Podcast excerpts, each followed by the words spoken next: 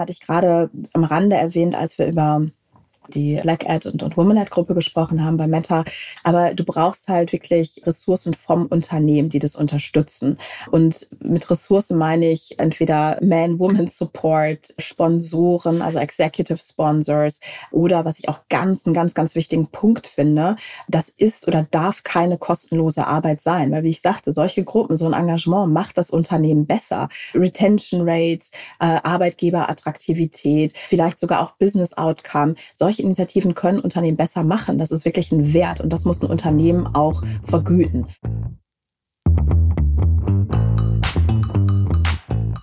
Willkommen bei unserem Podcast 5050 bei OMR. Wir sind Kira und Isa und zusammen wollen wir in unserem Podcast darüber sprechen, wie wir eine gerechtere Verteilung von Männern und Frauen in der Wirtschaft und in Führungspositionen erreichen, um irgendwann einem Gleichgewicht von 50-50 näher zu kommen.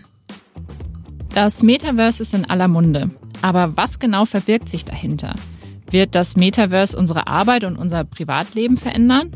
Und wie wird sichergestellt, dass das Metaverse ein inklusiver Raum ist? Es gibt, glaube ich, kaum eine bessere Person in Deutschland, die uns Antworten auf diese Frage liefern kann. Konstanze Osei ist Head of Society and Innovation Policy bei Meta, dem Unternehmen hinter unter anderem Facebook, Instagram und WhatsApp. Sie ist außerdem Initiatorin der Gruppe Black at Dach und Teil des Women at EMEA Leadership Teams bei Meta und konnte uns hier sehr viel zum Thema Initiativen in Unternehmen gründen und aufbauen erzählen. Wir haben auch über die große Verantwortung von Meta bezüglich der Inhalte, die auf Facebook, Instagram und Co geteilt werden, gesprochen und haben die Frage beantwortet, warum eigentlich nur Nippel von Männern gezeigt werden, aber nicht die von Frauen. Wir haben sehr viel gelernt und waren begeistert von Konstanzes sehr sympathischer und lockerer Art, komplexe Themen zu erklären. Aber jetzt hört selbst rein. Viel Spaß bei der Folge. 50-50 bei OMR. Der Podcast für eine gerechtere Verteilung von Frauen und Männern in der Wirtschaft und in Führungspositionen. Hi Konstanze, willkommen im 50-50 Podcast. Wir freuen uns sehr, dass du heute zu Gast bist. Danke für die Einladung, freue mich auch sehr. Ähm, zu Beginn des Podcasts, du hast gerade gesagt, du hörst auch immer mal rein, wollen wir am Anfang ja, ja mal wissen, wann hast du zum ersten Mal bewusst über Gleichberechtigung oder auch impliziten ähm, Gender-Gleichberechtigung nachgedacht? Mhm. Also ich würde vielleicht die Frage kurz umdrehen und ähm, vielleicht sagen, wenn ich das erste Mal Gender in Klammern äh, und dann Ungerechtigkeit zuerst erlebt habe. Ja. Und ich würde sagen, das ist, ähm, das begleitet mich natürlich aufgrund meiner Biografie einfach schon sehr lange. Also ich habe sehr früh als Kind, als Kleinkind äh, erlebt, dass man ähm, äh, jetzt mal vorsichtig formuliert, anders behandelt wird, weil man äh, in meinem Fall ja schwarz ist, eine dunkle Hautfarbe hat.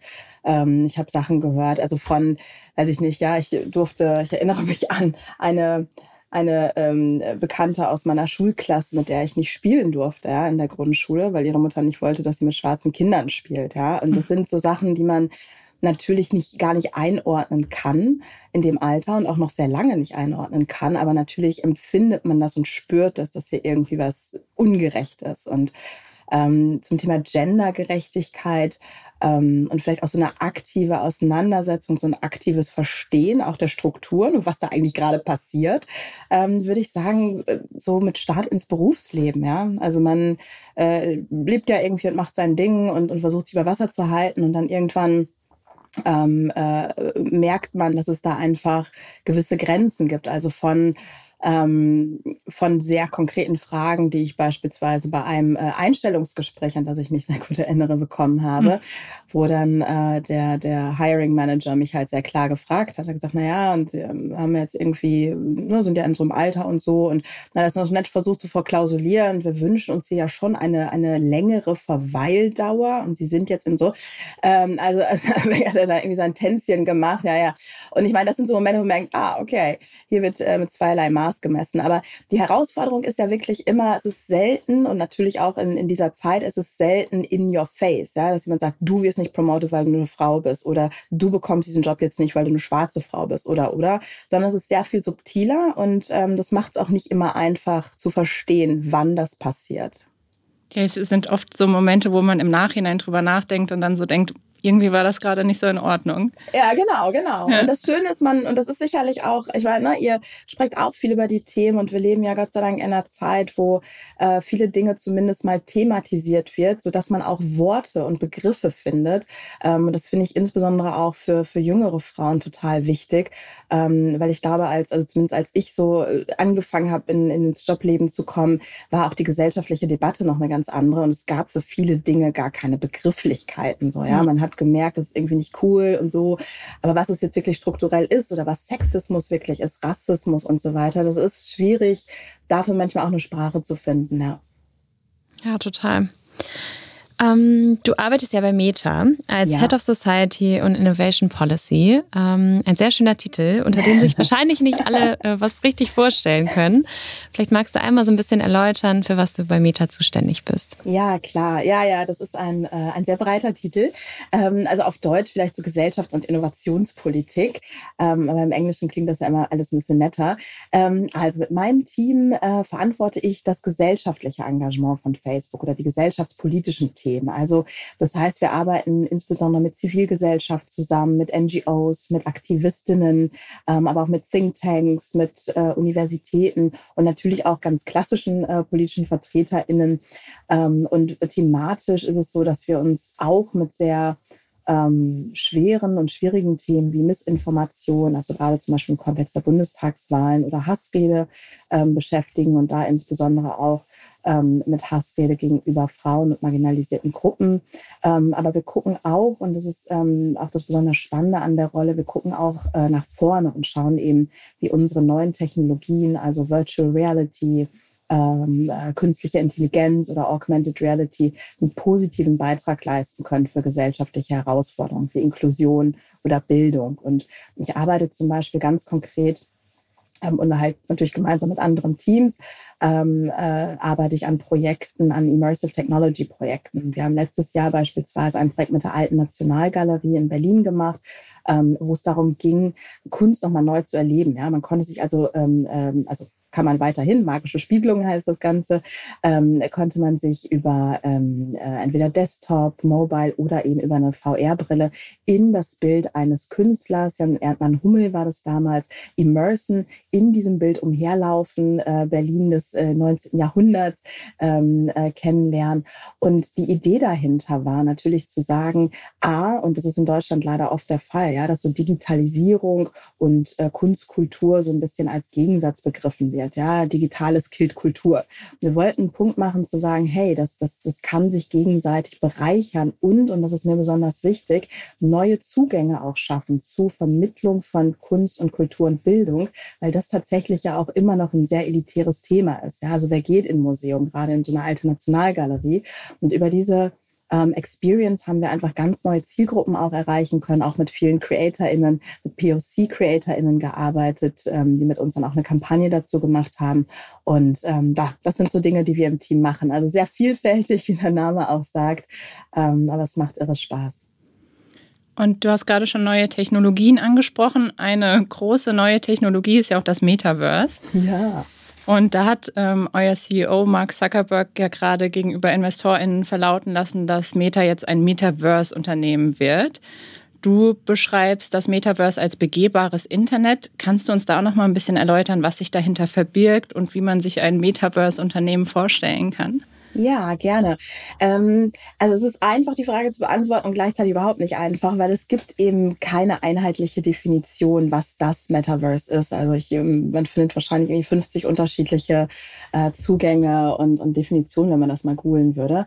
Ähm, aber deswegen fange ich vielleicht einfach an und sage, das Metaverse ist im Grunde genommen die Zukunft des Internets. Also das ist der, der Nachfolger, die Nachfolgerin ähm, des mobilen Internets, wie wir es heute kennen. Und es ist, um jetzt mal mit einer ähm, Negation dann auch weiterzumachen, es ist nicht nur Virtual Reality, also VR, weil das, das denken die Leute ganz oft, dass man jetzt in Zukunft nur noch mit, mit großen Brillen rumrennt oder künftig vielleicht ein bisschen kleineren ähm, und dann da irgendwie in einer virtuellen Welt lebt, arbeitet und äh, sich mit Freundinnen trifft.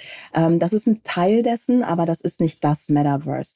Ähm, es ist im Grunde genommen, wenn man so möchte, so eine Verheiratung oder das Zusammenrücken von der physischen Welt und der digitalen Welt. Also wenn das zusammenkommt, das ist so ein bisschen das Ding des begehbaren Internets. Ne? Also das beispielsweise, ich meine, wir äh, sprechen jetzt hier über, über ein Tool, ja, über äh, 2D, über so ein 2D-Screen, aber es wäre vielleicht dann künftig auch möglich, dass, wenn ich jetzt nicht direkt nach Hamburg hätte kommen können, dass dann irgendwie mein Hologramm bei euch sitzt beispielsweise, ja. Mhm. Oder ähm, dass du dich irgendwie äh, mit Freundinnen ähm, irgendwie abends zu einem Konzert treffen kannst, irgendwie in der in der Met Gala, ähm, äh, die von überall äh, sozusagen sich dann dort äh, immersen und treffen können. Oder dass ich, ähm, weiß ich nicht, bevor ich mir jetzt, äh, wenn ich mir jetzt was bestelle, ja, bei einem äh, irgendwie Online-Retailer ähm, in verschiedensten Größen und das dann zu Hause irgendwie anprobiere und zurückschicke, was ja auch ein großes Nachhaltigkeitsthema ist, dass ich mir vorher ähm, die die Klamotten in in VR mit meinem Avatar anprobiere ausprobiere, ja, der entsprechend meine Körpermaße hat und ich dann auch genau weiß, was passt wie, wie bewegt sich vielleicht auch ein Kleidungsstück und es dann kaufe. Also es ist wirklich ganz, ganz vielfältig und wird ähm, die Art, wie wir leben, arbeiten, kommunizieren, aber auch näher aneinander rücken können, ähm, sicherlich ganz stark verändern. Und deswegen vielleicht so abschließend, ich würde nochmal sagen, es ist wirklich so diese Konvergenzen zwischen physischer Welt und digitaler Welt. Und im Grunde genommen äh, wird so unser 2D-Lifestyle einfach mehr 3D werden. Wenn du von wir sprichst, wen genau meinst du dann? Ich äh, habe mir gerade so vorgestellt, wie du das Metaverse uns erklärst und wie ich das jetzt weiter zum Beispiel meinen Großeltern erklären würde. Ich finde, es ist ja manchmal schon schwierig zu erklären, ja. was ein Podcast ist oder ja. was das Internet überhaupt ist. Wie erklären wir das Metaverse der älteren Generation, die vielleicht noch gar keinen Zugang zum klassischen Internet hat? Und ist es überhaupt was für, für alle Generationen? Ja, also ähm, ich würde da direkt einhaken, was den Thema, was das Thema Zugang angeht äh, zum Internet, zumindest jetzt in, in unseren Regionen. Das ist ganz interessant und da macht zum Beispiel die Initiative D21 auch immer ganz spannende ähm, Untersuchungen zu, dass es, ähm, man sagt ja immer so, so, so ein Silver Surfer, aber dass das Menschen in einem ähm, gehobeneren Alter in Deutschland, da reden wir teilweise wirklich auch über Menschen, weiß ich nicht, die äh, um die 80 sind, ähm, einen sehr guten Zugang zum Internet haben, beziehungsweise auch das Internet aktiv nutzen. Und das ist ganz interessant, dass man immer denkt, das ist irgendwie was ne, für jüngere Leute oder irgendwie so die Middle-Ager. Aber tatsächlich zeigen die Zahlen, dass auch ältere Menschen das Internet sehr aktiv nutzen mittlerweile. Und das finde ich, also das muss man sich einfach auch nochmal verdeutlichen, dass man da, glaube ich, manchmal auch die älteren Menschen äh, unterschätzt. Ähm, aber zu deiner Frage, und ich glaube, es ist auch eine ganz wichtige, also auch die Frage, wie, wie inklusiv wird das Metaverse? Also ähm, ich glaube, es muss ein inklusiver Ort sein. Und wie man es erklärt. Ja, super schwierig, wie ich sagte, es gibt zig Definitionen, aber ich finde so dieses Thema ist das begehbare Internet. Also ich muss mich nicht mehr vor, weiß ich, mein Telefon hängen oder vor meinem äh, Desktop. Also das wird auch weiterhin der Fall sein, aber ich muss es nicht tun und mich dann in das Internet einwählen, ja, um vielleicht auch noch mal ein bisschen so im 2000er, 90er Sprech zu sein, sondern das Internet ist im Grunde genommen um mich herum, ja. Also ähm, ich äh, weiß ich nicht, hatte neulich zum Beispiel das Gespräch mit einer Freundin, keine Ahnung, man, man kocht irgendwie, ja, und guckt dann nebenbei, scrollt man so durch sein Telefon, also ich zumindest ganz viel nach einem Rezept oder äh, dann liegt da irgendwie ein Buch neben dran, das irgendwie Fettspritze abbekommen hat und ähm, künftig wird es vielleicht möglich sein, dass einfach so ein 3D-Screen, ja, irgendwie zum Beispiel aus meiner Smartwatch kommt oder vielleicht sogar aus meinem aus meinem äh, äh, Ofen, äh, der mir quasi das, das, das einspielt, ja. Also quasi äh, so, dass ich so ein 3D-Screen vor mir habe. Und ich glaube, wie erklärt man das? Ich glaube wirklich dieses, ähm, dass man natürlicher mit digitalen Inhalten interagieren wird, dass man nicht unbedingt Devices braucht, die werden auch eine Rolle spielen, gerade Smart Glasses, aber dass ich halt ähm, eben viele 3D-Elemente in meiner Umgebung habe, mit denen ich interagieren kann. Und ein Versprechen oder eine Idee, und das äh, gilt insbesondere für uns, unser Unternehmen, dass er im Kern immer noch ein Social-Unternehmen ist und äh, wo es darum geht, Social Connections zu ermöglichen. Und ich glaube, das ist auch was, was durch alle Generationen hinweg, und wir haben es jetzt natürlich gerade auch in Pandemiezeiten erlebt, durch alle Generationen hinweg ein Anliegen ist, nämlich sich mit Menschen zu verbinden, insbesondere natürlich mit denen, die man, die man mag und liebt. Und durch das Metaverse, durch, durch virtuelle Realität wird es da ganz, ganz neue Möglichkeiten geben, Grenzen zu überwinden ähm, und mit Menschen sich nah zu fühlen, ja, die nicht nah sein können. Und zwar in einer ganz anderen Form als jetzt irgendwie über, über äh, einen Videocall oder ähm, über einen Chat beispielsweise. Spannend. Also äh, ich kann es mir immer noch nicht so richtig vorstellen, wie, ich, ist, ja. wie sich meine Großeltern in so einem Metaverse bewegen. Ich glaube, so ein ähm, Screen beim Kochen wäre bestimmt auch für meine Oma irgendwie äh, sinnvoll, aber es ist auf jeden Fall sehr eine, eine spannende Vorstellung. Ja. Von welchem äh, Zeithorizont reden wir denn da eigentlich?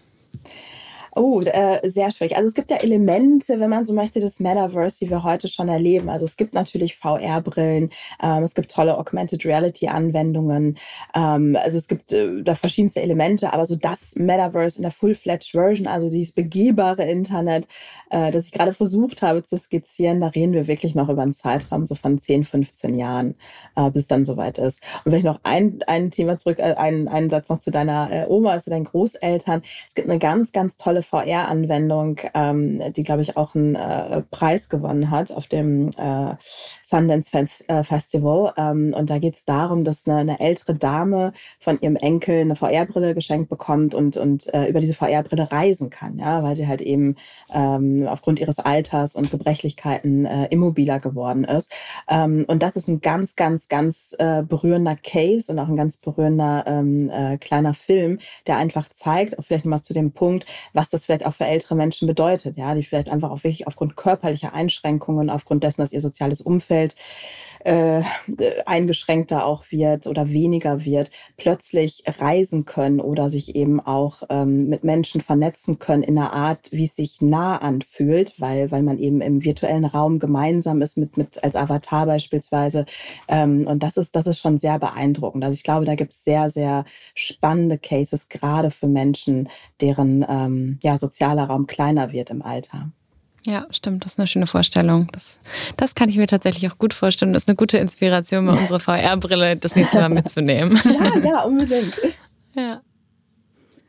Du hast auch neulich in einem LinkedIn-Post geschrieben, dass äh, Metaverse wird die hybride Arbeitskultur verändern und verbessern. Mhm. Und da hast du auch den Punkt gemacht, dass ähm, 2D-Screens und Videokonferenzen klare Grenzen haben und nur bedingt inklusiv sind. Wie wird denn das Metaverse ein inklusiver Raum? Mhm. Ähm, ja, genau, genau dieser Post. Ähm, also ich habe äh, gesagt, und ich glaube, es ist, also für mich ist auch sehr wichtig, dass ähm, das, das Metaverse oder in diesem Falle VR ähm, hybride Arbeitskultur eben nicht nur verändern wird, sondern echt verbessern kann. Und ich meine, wir kennen es ja alle, ne? in den letzten, weiß ich nicht, 18, 24 Monaten hat sich die Art, also wie zumindest viele von uns äh, arbeiten und von wo wir arbeiten, echt einfach massiv verändert. Und gleichzeitig haben wir aber auch die Grenzen mitbekommen, ja, von, von Videokonferenzen, gerade wenn es um Kollaboration geht. Also diese äh, Zoom-Fatigue, ja, die ist halt real. Und da gibt es eine ganz spannende auch ähm, Studie vom ähm, Virtual Human Interaction Lab äh, an der ähm, Stanford University, ähm, die wirklich über Ermüdung bei, bei, ähm, bei VCs geforscht haben. Und man fand halt auch heraus, dass die, also dass einfach die eingeschränkte Mobilität, ja, dass man sich so wenig ähm, bewegt, aber auch der fehlende Zugang, also dass man Körpersprache und diese ganzen nonverbalen Hinweise gar nicht wirklich ähm, äh, beobachten und, und fassen kann, einfach einen ganz großen Anteil daran haben. Und ich meine, wir kennen es alle, ja. Ich meine, wenn man jetzt mal so ein One-on-One -on -One hat oder so, easy, aber wenn es darum geht, dann irgendwie, weiß ich nicht, einen Workshop, Konferenzen über ähm, Zoom oder andere Anbieter ähm, mhm. zu machen, das, das geht echt ganz, ganz hart ähm, an die Grenzen. Und was du halt eben über das Metaverse oder sagen wir jetzt mal ganz konkret zum Beispiel über Virtual Reality Anwendungen ähm, machen kannst, ist, du kannst halt ein neues Maß an, äh, an, an Social Connection und Teamkultur auch eben schaffen. Ja, also wir machen das zum Beispiel auch ähm, bei uns arbeiten wir schon relativ viel mit Workrooms. Das ist jetzt unsere eigene ähm, Work-Anwendung für, für VR, ähm, wo wir dann halt ne, als Avatare und ja, die sehen noch ein bisschen comic-esque und lustig aus und haben keine Beine, aber hilft manchmal auch, wenn man schwere Themen hat, ja, dass man dann irgendwie trotzdem trotzdem auch noch mal lächeln kann. Aber das ist halt krass. Ja, du sitzt halt um so einen Konferenztisch, kannst dich sehen, ähm, kannst, wenn du ein Päuschen machst, mal eben mit einer Kollegin an den Strand gehen, ja, oder wo auch immer du deine Szenerie dann hinsetzt. Und das ist schon ein, also eine ganz andere Lebendigkeit und echt eine ganz andere Form zu kollaborieren. Also auch zum Beispiel an einem Whiteboard gemeinsam in diesem, äh, in dieser virtuellen ähm, Welt. Und, ähm, und ich meine, da gibt es noch viele andere ähm, Szenarien. Also beispielsweise, wenn du jetzt irgendwie äh, ein Architekt bist, ja, oder sagen wir mal ein Automobilingenieur oder so, oder, oder ein Designer, ja, ein Modedesigner. Und wenn du an einem 3D-Objekt arbeiten möchtest, vielleicht auch zusammen, ja, weiß ich, mit deinen Studentinnen, mit deinen Mitarbeitenden oder mit einer Kollegin, ähm, dann kannst du das eben in VR machen, ja. Dann steht ihr beide wirklich in, in Echtzeit um ein 3D-Modell von, weiß ich nicht, einem Auto, einem Haus oder, oder einem Kleid und könnt daran gemeinsam arbeiten. Und das ist natürlich eine ganz andere Form von Kollaboration, ähm, als, als du es jetzt über, über einen Videokonferenzcall hättest. Und das sind jetzt nur so ein paar Beispiele. Und der, also mein Appell ist im Grunde genommen, Generell ist diese Zeit jetzt natürlich eine Chance für Unternehmen, ähm, ihre Prioritäten neu zu bewerten, ja, und ihre neue Arbeitsumgebungen zu schaffen. Ähm, und gleichzeitig, glaube ich, muss man sagen, auf den, auf den Hinterbeinen bleiben und sich jetzt nicht nur damit zufrieden geben, dass man vielleicht jetzt ein, eine hybride oder Remote-Regelung ähm, äh, getroffen hat und, und dass jetzt alle Mitarbeitenden, weiß ich nicht, ähm, Videokonferenz nutzen können und dazu auch, auch die, ähm, die Ausstattung haben, sondern sich zu überlegen, wohl wissen, dass eben das auch Grenzen hat, wie sehr du kollaborieren kannst oder Teamkultur schaffen kannst über, über, über 2D, sich dann zu überlegen, ey, what, was kann der nächste Step sein? Und ich weiß, das ist noch Zukunftsmusik für ganz viele Unternehmen, aber ich will nur sagen, der Status quo, auch wenn der sicherlich eine Verbesserung zu dem ist, wie viele von uns gearbeitet haben, ähm, äh, der Status quo jetzt ist trotzdem nicht perfekt und ähm, da geht auf jeden Fall noch ein bisschen was. Sehr, sehr spannend. Ähm, vielen Dank auch für diese Einblicke. Ich glaube, das war auf jeden Fall augenöffnend für viele äh, Privatpersonen, aber auch Unternehmen, die sich noch nicht so viel mit den äh, Thematiken auseinandergesetzt haben. Lass uns noch mal ein bisschen äh, weg vom Metaverse und hin zu deinen anderen Projekten und Initiativen mhm. und Tätigkeiten. Du bist Teil von verschiedenen Initiativen bei Meta. Du hast die Gruppe Black at Dach initiiert unter anderem und bist Teil des Women at EMEA Leadership Teams. Magst du mal ein bisschen erläutern, ähm, was das für Initiativen sind und wie vielleicht auch deine Arbeit darin aussieht? Aussieht. Ja, klar. Ähm, also es sind, äh, ich muss vorweg schicken, es sind zwei Gruppen, die wirklich mich auch ähm, persönlich ähm, äh, einfach sehr, sehr, sehr, sehr, sehr bereichert und auch geprägt haben. Ähm, äh, auch, auch jetzt sozusagen in meiner Arbeit bei Meta oder damals Facebook. Und ähm, ich muss dazu sagen, oder vielleicht für diejenigen, die jetzt nicht verstehen, was das ist, das sind ähm, äh, auf Englisch sagt man mal Employer Resource Groups ähm, und also äh, nicht, Mitarbeitenden, MitarbeiterInnengruppen oder Netzwerke, firmeninterne Netzwerke, ähm, die, glaube ich, auch viele Unternehmen in, in der einen oder anderen Art haben. Und bei Meta haben wir wirklich zahlreich. Also ich habe jetzt zwei genannt, wo ich jetzt aktiv bin, aber es gibt auch Pride Ad, Muslim Ad, Veterans Ad, also wirklich äh, die Unter unterschiedlichsten Disability Ad. Ähm, und ich finde, also vielleicht ah, die Women Ad Gruppe, da hatte ich natürlich das große Glück, als ich ins Unternehmen kam, das ist jetzt auch schon sieben Jahre her, da gab es diese Gruppe schon. Es war sehr eine, eine sehr aktive, große Gruppe. Und ähm, es gab auch eine Black Ad Gruppe, aber eben nur in, also in London, in größeren Offices oder global gibt es auch eine. Und wir sind natürlich, gehören auch alle zusammen, aber es gab halt für die Dachregion keine. Und die habe ich dann ähm, vor ein paar Jahren gegründet. Und ich finde solche Gruppen, sind halt einfach irre wichtig und können ganz, ganz viel verändern. Also für einen persönlich, aber auch fürs Unternehmen. Also da geht's nicht nur um, äh, was ja manche so abfällig sagen, ja, so ein bisschen äh, betroffenen Gruppen, ja. Äh, also da geht's wirklich um Zugehörigkeitsgefühl, um, um so, ein, so ein Belonging, ja, dass man sich irgendwie aufgehoben fühlt in, äh, in seiner Identität oder Aspekten seiner Identität im Unternehmen, Gleichgesinnte findet. Aber, und das finde ich halt bei uns, bei diesen Gruppen auch so wichtig, also bei uns bei Meta, ist, dass es auch um äh, eine Form von Aktivismus und Agenda-Setting geht. Also wir treffen uns jetzt nicht nur und, und besprechen die Dinge äh, und, und stützen uns gegenseitig, das auch, aber wir haben eine Agenda. Also es gibt ähm, ganz klar äh, Veränderungen, die wir, die wir anstoßen, die wir dann gemeinsam mit anderen auch ähm, äh, exekuten, äh, um eben ähm, das Unternehmen noch inklusiver und besser zu machen für einzelne Gruppen. Und das ist einfach ähm, ja sehr bereichernd für einen persönlich, aber natürlich auch fürs Unternehmen. Und diese Veränderungen sind dann immer intern oder auch oder haben auch externe Auswirkungen?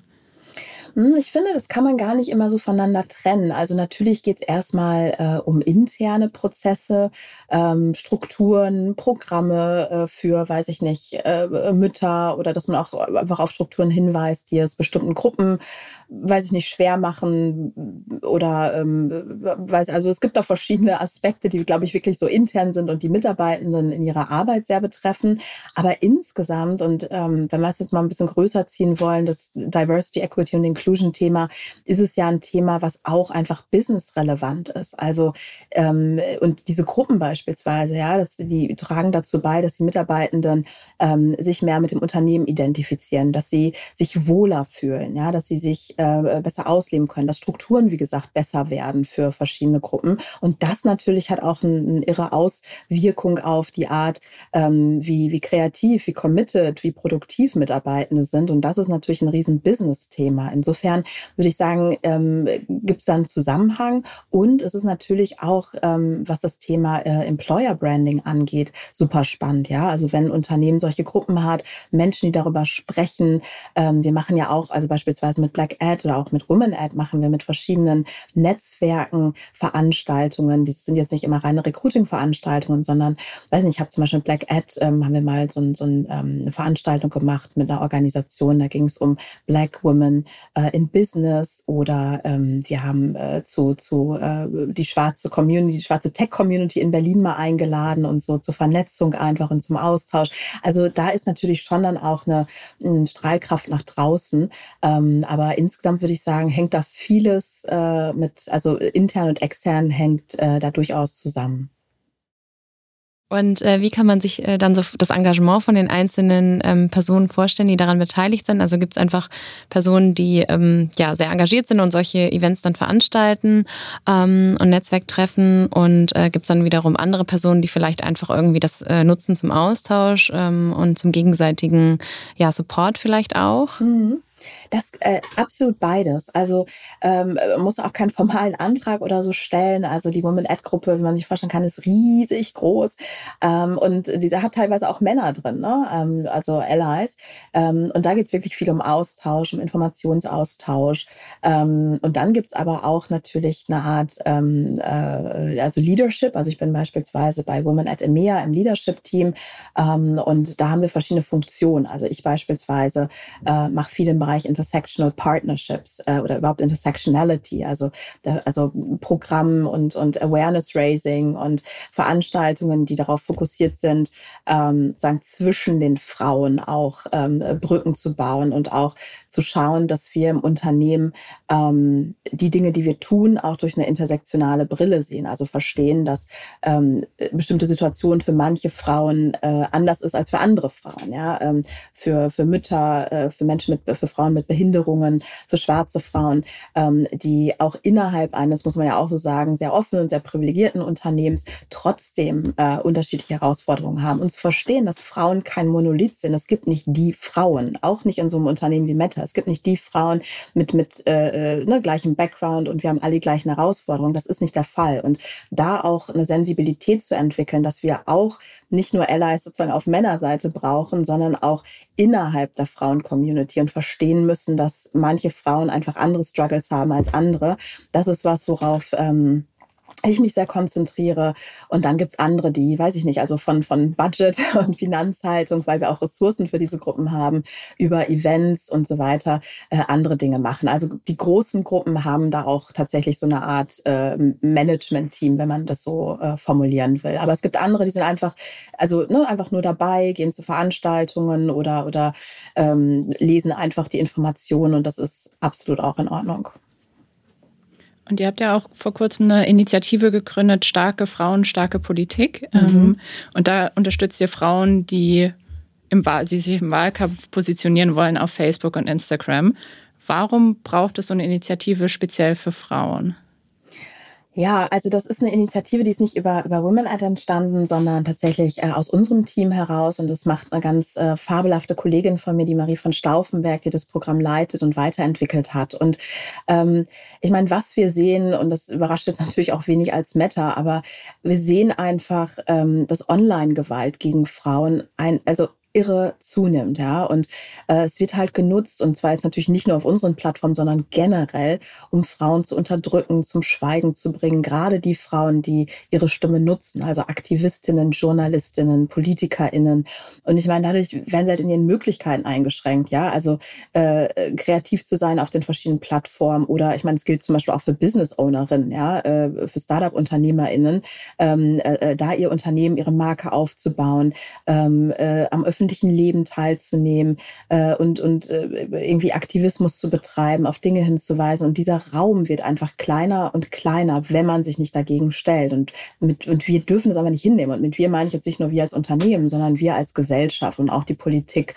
Und das haben wir, oder wir sehen das natürlich gerade bei uns auf den Plattformen. Wir reden ja auch viel mit PolitikerInnen und wissen, was da die Probleme sind, aber auch die Bedarfe. Und daraus entstanden ist eben die Idee zu sagen, hey, ähm, lass uns doch einfach so ein handfestes Programm machen, also so, eine, so, eine, so einen kleinen Workshop im Grunde genommen, wo wir äh, Frauen, die in der Öffentlichkeit stehen, also es sind auch nicht nur PolitikerInnen, sondern eben auch andere Gruppen, dass wir denen Angebot machen und wirklich dezidiert A, erstmal aufzeigen, was sind denn die ganzen Funktionen äh, unserer Plattform. Und da muss ich sagen, dass, ähm, dass, der, dass der Wissensstand, also beispielsweise, wie funktionieren Filter? Und ich kann übrigens auch Emojis filtern bei Instagram, ja, wie kann ich jemanden blocken? Und, und, und, und, dass der Wissensstand ehrlicherweise sehr gering ist und auch erschreckenderweise oft bei, bei Social Media ManagerInnen, die für zum Beispiel PolitikerInnen ähm, dann die, dann die äh, Seiten betreuen, ja, den öffentlichen Auftritt betreuen und da reinzugehen und zu sagen, hey, hier ist ein Angebot, weil ne, es ist ja auch nicht immer alles, äh,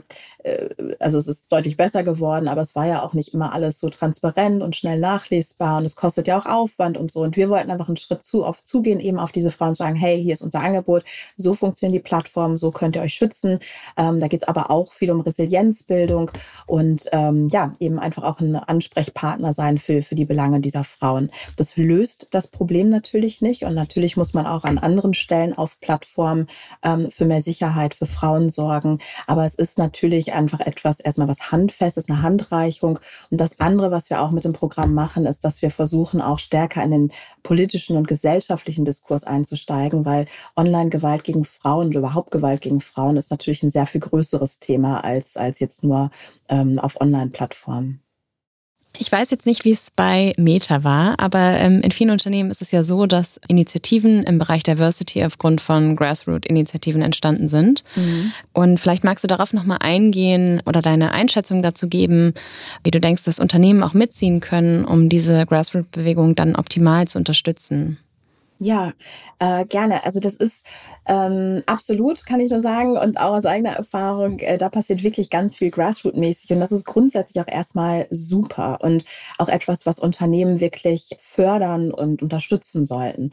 Ähm, und Employee Activism, ja, wie es so schon im Englischen heißt, ähm, ist auch etwas, was ähm, nicht nur sinnvoll ist, sondern was, was wir einfach, einfach viel, viel stärker sehen. Und äh, das gilt übrigens nicht nur ähm, für die äh, viel diskutierte Gen Z, sondern auch für viele andere. Ja, die wollen, ähm, dass sich ein Unternehmen zu gesellschaftlichen gesellschaftlichen Themen verhält, verantwortungsvoll wirtschaftet. Und in dem Sinne sind Mitarbeitende wirklich eine sehr viel wichtigere Stakeholder-Gruppe, wenn du so willst, für ein Unternehmen geworden, als es vor ein paar Jahren noch der Fall war. Und ähm, Grassroot, äh, Grassroot-Initiativen in dem Bereich sind halt auch eine Ausprägung dessen. Aber ähm, da gibt es ein ganz großes Aber. Ähm, ich würde da vielleicht so drei Sachen nennen. Das erste ist, ähm, um eine Grassroot-Initiative zumindest erfolgreich auch, auch äh, an, überhaupt, äh, ne, erstmal überhaupt würde ich sagen, überhaupt eine Grassroot-Initiative zu starten, brauchst du eine Art von äh, psychologischer Sicherheit im Unternehmen, ja, dass, ähm, äh, dass, dass es nicht irgendwie, weiß ich nicht, sofort totgeredet wird oder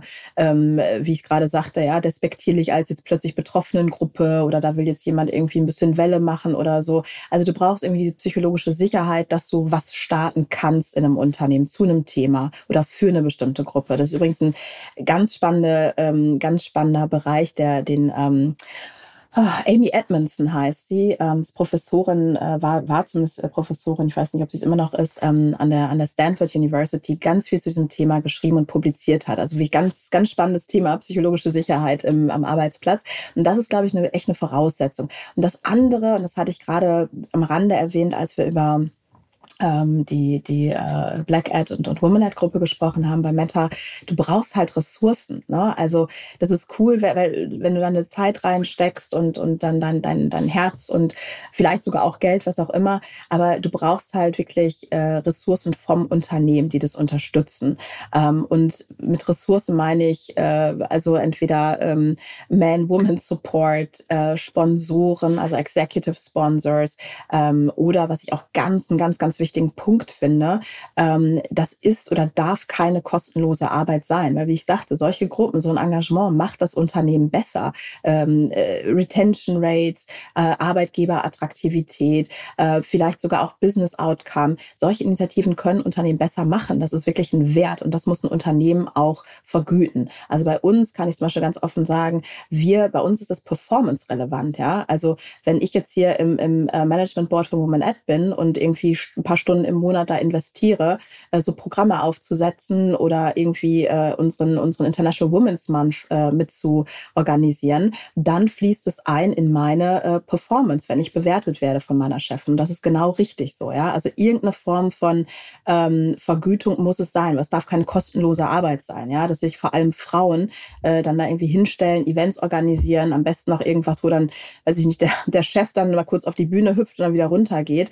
Äh, und du hast dann da irgendwie 20, 20 Arbeitsstunden investiert und, und äh, kriegst da irgendwie einen feuchten Händedruck für. Also das darf nicht sein. Das heißt, ähm, psychologische Sicherheit, Ressourcen, diese Arbeit auch machen zu können und am Ende des Tages stets und fällst damit, ähm, ob du Leadership Support hast. Wenn am Ende Management, Chef, wie auch immer, das nicht möchte eigentlich und vor allem keine Veränderung möchte, dann sind solche Initiativen sehr, sehr schnell, äh, kommen an eine Grenze und man persönlich kommt auch sehr schnell an eine Grenze. Und das kann dann eine sehr undankbare und auch emotional schwierige Arbeit sein. Hast du einen Tipp, wie man das Leadership dann mitnehmen kann?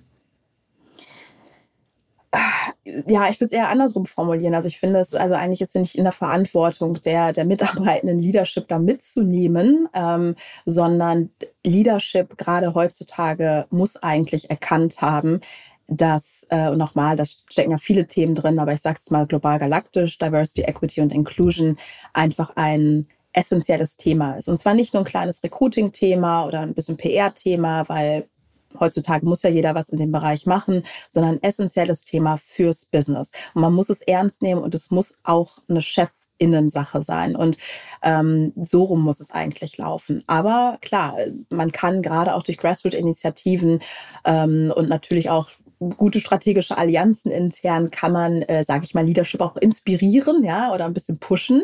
Ähm, aber das hat natürlich Grenzen, ja. Wenn, wenn Leadership nicht will und da keinerlei Veränderungsoffenheit ist, dann, so hart es klingt, ähm, ist das alles zum Scheitern verurteilt. Deswegen ja, ist für mich das ein großes Leadership-Thema und ich äh, würde mir wünschen, dass ähm, viele Leader auch in der deutschen Wirtschaft einfach noch mehr Mut haben, dieses Thema anzugehen. Und ich glaube, wenn du es richtig ernsthaft angehen willst und halt, wie gesagt, jetzt nicht äh, nur als ein, weiß ich nicht, Thema Frauenquote oder, ähm, weiß ich nicht, so ein bisschen PRlich aufziehst, wenn du es wirklich substanziell angehen willst, das Thema, dann brauch es Mut, weil du wirst Fehler machen. Da sind viele schwierige Themen drin. Ja, ich sage nur Rassismus, Sexismus. Und das sind so Bereiche, wo viele dann sagen, oh, hm, nicht so, nicht so sexy und irgendwie, ja, weiß ich nicht. Ähm, und da verlässt viele der Mut. Und da hoffe ich, dass, ja, dass wir alle gemeinsam da einfach mehr Mut haben, ähm, eine größere Fehlerkultur haben und dieses Thema auch als wirklich kein Projekt verstehen, weil dann fragen auch alle, oh, wann, wann, wann ist es fertig? Ja, wann, wann sind wir jetzt hier super diverse und perfekte inklusive Laden? Sondern das ist eine stetige, stetige, stetige Reise, ja, wie, wie alles andere äh, im Unternehmen. Da können wir nur zustimmen. Absolut. ähm, ihr habt als riesengroßes Tech-Unternehmen ja auch einfach eine unfassbare Verantwortung, was die Inhalte auf euren Plattformen angeht. Mhm. Wie stellt ihr als Meta sicher, dass Facebook, Instagram und Co. inklusive Räume sind? Puh, ja, das ist, äh, das kann man jetzt nicht natürlich mit einem Satz beantworten. Ähm, ich meine, das fängt an natürlich bei, bei Fragen der Barrierefreiheit, der Sprachen. Ähm, ich äh, und äh, ich kriege jetzt die Nummer gar nicht mehr konkret zusammen. aber Du kannst beispielsweise auch bei ähm, Facebook mehr als 50 verschiedene Gender angeben, also dich, dich als, ne, also 50 verschiedene Möglichkeiten, mhm. dich zu selbst identifizieren als ein bestimmtes Gender. Ähm, also das spielt damit rein. Aber es spielt natürlich auch rein, was ich ähm, im Kontext von Women's Safety ähm, gesagt habe, dass du dass du den NutzerInnen wirklich auch Tools an die Hand gibst, ähm, selbstbestimmt und, und sicher auch ähm, äh, die Plattform zu nutzen. Also ähm, wie gesagt, über, über Filtermöglichkeiten ähm, und, und viele, viele andere Tools, die wir anbieten. Wir ähm, arbeiten auch viel im Bereich Kinder- und Jugendschutz, also auch mit ähm, Expertinnen zusammen und Organisationen, ähm, bringen regelmäßig Elternguides zum Beispiel für Instagram raus mit, mit eben auch Expertinnen, die dann wiederum auch, weil wir auch wissen, es gibt viele junge NutzerInnen ähm, auf Seiten der Eltern versuchen auch zu empowern, dass sie auch verstehen, wie sie da ihre Kinder ähm, begleiten können. Ähm, wir machen als Unternehmen selbst ähm, äh, sehr viel ähm, im Bereich Diversity, Equity und Inclusion, um auch sozusagen vocal zu sein und deutlich zu machen, ähm, was es auch für ein, für ein gesellschaftlich wichtiges Thema ist. Also ich äh, äh, zitiere an der Stelle nicht immer, aber an dieser Stelle gerne auch Sheryl Sandberg, die ähm, auch mal zu uns gesagt hat, Diversity is good for business, aber it's also the right thing to do. Also sozusagen diesen auch gesellschaftlich normativen Aspekt, der auch für Unternehmen wichtig ist. Und ich habe gerade von Verantwortung gesprochen. Wir haben ähm, natürlich äh, nicht nur aufgrund dessen, dass sehr, sehr viele Millionen NutzerInnen unsere Plattform täglich nutzen oder Milliarden weltweit, ähm, eine irre Verantwortung, ähm, sondern äh, das ist auch ein Unternehmen, auf das, das viele schauen. Ja, also zum Beispiel auch, wie äußert sich unser Leadership-Team? Wie vocal sind wir zu diesen Themen? Das spielt alles äh, rein und da versuchen wir eine Menge zu machen ähm, und auch zum Beispiel die Frage, wie diskriminierungsfrei ist unsere Technologie? Wie fair sind die Algorithmen? Das sind ganz schwierige Themen, wo wir auch Fehler machen, wo wir krasse Lernkurven haben. Ähm, aber wir sind uns zumindest, und das ist etwas, was mich persönlich auch ähm, sozusagen äh, bei der Stange hält. Ja, wir sind uns dieser Bereiche bewusst. Wir gucken da sehr genau hin und versuchen ähm, Lösungen zu finden. Und ich glaube, das ist erstmal die beste Voraussetzung, ähm, ja, Verantwortung ernst zu nehmen und, und besser zu werden. Mhm. Und apropos Fairness, ein viel diskutiertes Thema ist ja auch die Nippelfreiheit auf Instagram zumindest kommt es, äh, kommt es mir immer entgegen. Wahrscheinlich auch durch meine feministische Bubble. Ähm, ich habe letztens noch einen Post gesehen, Nippel sind in Ordnung beim Stillen oder Entbinden, bei Gesundheitsthemen, bei Protest, Gemälde und Skulpturen und bei Männern. Mhm. Ähm, wie geht ihr damit um? Es wird ja jetzt, also viele InfluencerInnen, viele Accounts machen ihrem Ärger Luft. Ähm, Habt ihr da, reagiert ihr da drauf? Habt ihr da schon einen Schlachtplan oder bleibt das einfach so? Ja, oh, guter Punkt. Also ähm, also vielleicht einmal, einmal ganz grundsätzlich angefangen, weil das ist, das ist auf jeden Fall wichtig, wenn man sich so im Kontext von, von sozialen Medien oder jetzt konkret unseren Plattformen über diese Themen unterhält. Wir sind, also don't quote me, also ich quote mich jetzt selber, aber ich glaube, äh, knapp vier Milliarden NutzerInnen haben wir weltweit. Das ist äh, irre, eine irre große Zahl. Und wir sind eben wirklich, äh, ich meine, wenn man vom globalen Unternehmen spricht, ist das, glaube ich, echt so Next Level. Ja, also wir sind wirklich ein globales Unternehmen und äh, in basically in jedem Land dieser Welt vertreten.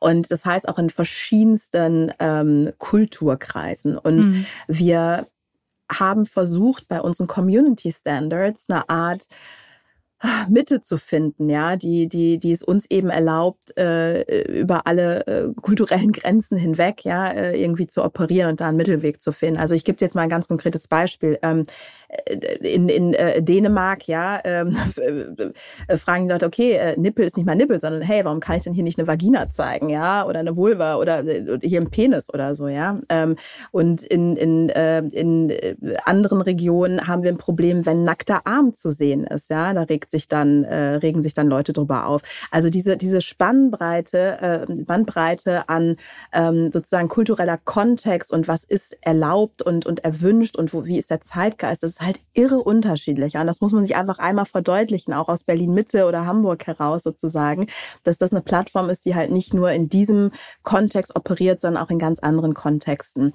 That said, ich glaube, ähm, es ist ein, ehrlicherweise auch ein größeres Thema als jetzt unsere Plattform und welche Standards wir setzen, weil das genau das, was du angesprochen hast, Nippel äh, bei einem Mann äh, draußen hier am, am, am Badesee cool. Und, und wenn eine Frau da irgendwie sitzt oder vielleicht sogar ihr Kind stillt und wir kriegen das auch, also ich meine, ich habe da auch persönlich ein paar Anekdötchen, ja, stillen im Café und so, äh, das ist ein ganz anderes Thema, ja, und hm. das ist, das ist, das ist ein gesellschaftliches Problem, ähm, was sich sicherlich auch auf, auf Plattformen widerspiegelt, aber wie gesagt, teilweise auch mit einem anderen Hintergrund und jetzt nicht mit dem ne, erhobenen Zeigefinger. Und die Amis wollen jetzt nicht, dass äh, Nippel gezeigt werden oder so, sondern das hat einen anderen Hintergrund.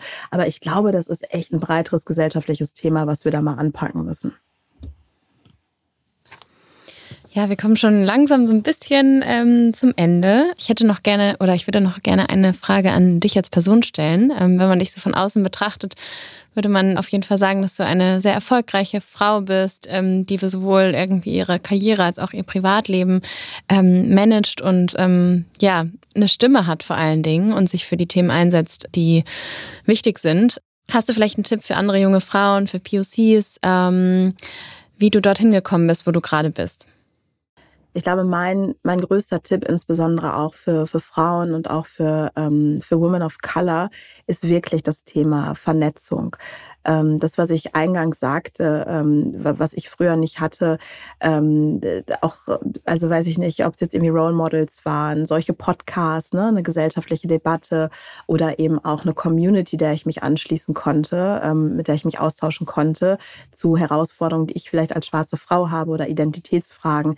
Das hat sich glücklicherweise geändert. Und an der Stelle muss man auch mal ganz klar sagen, gerade durch Social Media hast du Möglichkeiten, Communities zu finden, dich mit Menschen auszutauschen, die jetzt, ne, weiß nicht, wenn du jetzt hier der, der wie es bei uns immer damals hieß, ja, der Grufti im Dorf warst, ja, ähm, warst du halt irgendwie der Einzige oder ich war die einzige Schwarze und es gab halt keine Chance für mich irgendwie, mich mit jemandem auszutauschen über die, meine Perspektiven und meine Probleme. Ähm, und die Möglichkeit haben jetzt viele Menschen eben auch über Online-Communities. Communities. Und deswegen ist so mein, mein erster Punkt, echt vernetzt euch, vernetzt euch, vernetzt euch, ähm, weil gemeinsam ist es oft, oft leichter, ja, ähm, seinen Weg zu finden und manchmal auch so seine Identität zu finden, ehrlicherweise. Ähm, und ich glaube, das ist so ein Stück weit das Wichtigste. Und das andere ist, ähm, was mir geholfen hat oder was, was mich immer oder was mich gerade auch, würde ich ehrlicherweise in den letzten Jahren geprägt hat, ist eine sehr aktive Auseinandersetzung mit dem, was mir eigentlich wichtig ist. Und das klingt immer so einfach, ne? Was ist dir eigentlich wichtig? Wofür stehst du und so? Aber wenn du dich wirklich fragst ähm, und dich auch frei machst von Erwartungshaltungen, die vielleicht andere haben oder von Fremdzuschreibungen, dann kann dir das ganz, ganz viel Drive geben. Und ich habe für mich meine Values, ähm, die ich schon immer hatte, ja, aber die mir so nicht richtig klar waren, einfach verstanden in den letzten Jahren. Ich habe da sozusagen auch aktiv äh, dran gearbeitet, auch mit einer Coachin übrigens, ähm, einfach zu verstehen, wofür stehe ich eigentlich. Und was mich, und das vielleicht noch so zum Abschluss, echt da total frei gemacht hat und mir ganz viel Selbstbewusstsein auch gibt, ist das Verständnis, dass ich nicht mein Job bin, ja. Also mein Titel, den ich jetzt gerade habe, der gehört Meta oder früher Facebook. Aber die Werte, die mich treiben hinter diesem Job, ähm, Gleichberechtigung, finanzielle Unabhängigkeit, Empathie beispielsweise, das nehme ich mit, wo immer ich auch hingehe. Ja, und im nächsten Job ähm, werde ich auch versuchen, diese diese ähm, Values, diese Werte, die ich habe, anzuwenden ähm, und sozusagen Rahmen zu finden, wo ich das ausleben kann. Und der nächste Job mag dann auch ganz anders aussehen. Aber sich davon frei zu machen, ja, dass man nicht sein Job ist und dass es am Ende wichtig ist, wofür man brennt, wofür man steht, das ist eine, glaube ich, eine ganz, ganz wichtige Sache. Aber das ähm, ja, ist, auch, ist auch ein Prozess, dahin zu kommen. Ja, das glaube ich. Kira hat schon gesagt, wir sind leider ähm, am Ende des Podcasts. Am Ende stellen wir immer die Frage, was wären denn deine Top 3 Ideen, um dem Ziel 50-50 näher zu kommen? Also, meine Top 3 Ideen. Schon wieder so eine schwierige Frage. ja, voll, voll, voll. Ähm, also, ich meine, es ist, äh, und ich bin großer Fan davon, immer, immer, immer wieder darauf hinzuweisen, es ist in allererster Linie ein strukturelles Problem. Ja? Das heißt, wirklich auch politische Lösungen zu finden für das Thema Gleichberechtigung. Und ich meine, jetzt ne, geht, geht, geht jetzt sozusagen geht die Klammer auf, aber ähm, vom Steuersystem angefangen über das Thema äh, Vereinbarkeit, Familie und Beruf. Ähm, ne, wir können da, wir können da die, die äh, Palette äh, fast endlos spielen. Also strukturell muss politisch, äh, regulatorisch im Steuerrecht einiges passieren. Und ich glaube übrigens ist es auch wichtig, sich immer wieder zu verdeutlichen, ähm, ja, man selbst kann auch viel tun, ja, und, und deswegen Empowerment finde ich immer auch ein ganz, ganz wichtiges Thema. Aber wir arbeiten oder wir leben, arbeiten, operieren trotzdem innerhalb von Strukturen. Und deswegen Top 1 sind, sind politische Rahmenbedingungen, die eben Gleichberechtigung auch tatsächlich ermöglichen. Ähm, das Zweite würde ich weiterhin auf eine strukturelle Ebene ziehen, wenn wir jetzt im Kontext zumindest der Unternehmen bleiben und Betriebe, da eben Voraussetzungen zu schaffen. Ähm, und ich gebe zum Beispiel mal ein Beispiel, als ich bei Meta angefangen habe gab es, ähm, äh, ich, ich glaube, vier Monate Maternity Leave. Und das ist, also die Deutschen mögen da jetzt ein bisschen gähnen, ja, aber für Kollegen in, weiß ich nicht, in der Schweiz oder in Brasilien oder sonst wo, wo es, wo es keine, äh, keinen Mutterschutz in der Form gibt oder gar Elterngeld oder vielleicht nur sehr, sehr kurz, ist das natürlich ein irres Ding. So, es gab es für Eltern, äh, für Mütter, so gab es irgendwie vier Monate und für Väter, weiß ich nicht, ob es überhaupt welchen gab oder ein oder zwei Monate. Und äh, Überraschung, Überraschung, als Mark Zuckerberg dann selbst Vater wurde, dann irgendwie dachte, ach, irgendwie ist ja auch ein bisschen schräg, ja. Also warum die Mütter vier Monate und die Männer hier gar nichts, hat sich das geändert. Und mittlerweile ist es, äh, also äh, pari pari natürlich, ja. Also egal, also Eltern, wir haben eine Elternzeit, die mittlerweile auch auf sechs Monate erhöht wurde und das gilt für Väter wie auch für Mütter. Aber in vielen Unternehmen sind, ich nenne das mal so als Einzelbeispiel, in vielen Unternehmen gibt es viele Maßnahmen, die immer noch so auf Mütter ausgerichtet sind, ja, und überhaupt nicht Väter oder Männer ansprechen. Und das ist nur ein Beispiel von vielen. Also auch in Unternehmen muss sich ähm, nicht nur kulturell, sondern auch was so Programme, Ansprachen angeht, muss sich was tun, damit Gleichberechtigung ähm, gelebt werden kann. Und das Dritte ist ähm, auf der Mikroebene, auf einer persönlichen Ebene ähm, wirklich auch, ähm, ja, also Stichwort Empowerment, ja, sich auch hier zu vernetzen. Also es sind ja nicht, leben ja auch nicht alle irgendwie in einer, in einer Partnerschaft, ähm, aber sich zu vernetzen, ähm, sich von anderen äh, Frauen inspirieren zu lassen, sich gegenseitig zu stärken, Selbstbewusstsein aufzubauen, auch für die, für den eigene, für die eigene Rolle, für den eigenen Wert. Ähm, ich glaube, da ist auch auf individueller Ebene sehr viel zu tun.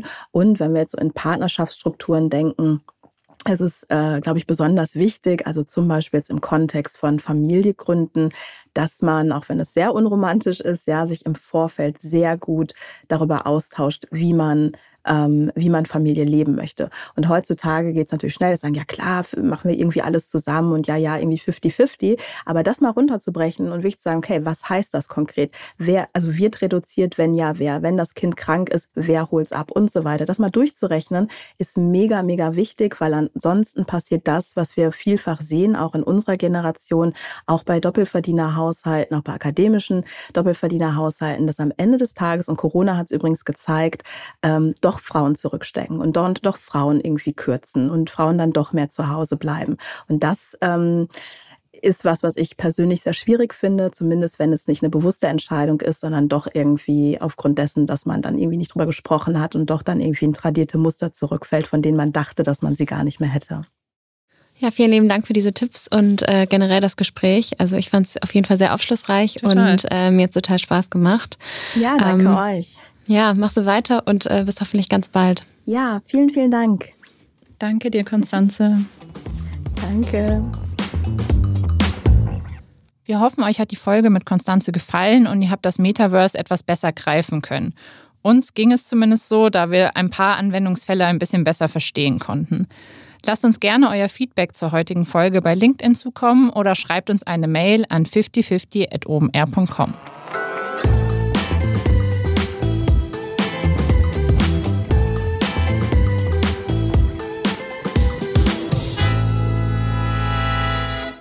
Dieser Podcast wird produziert von Podstars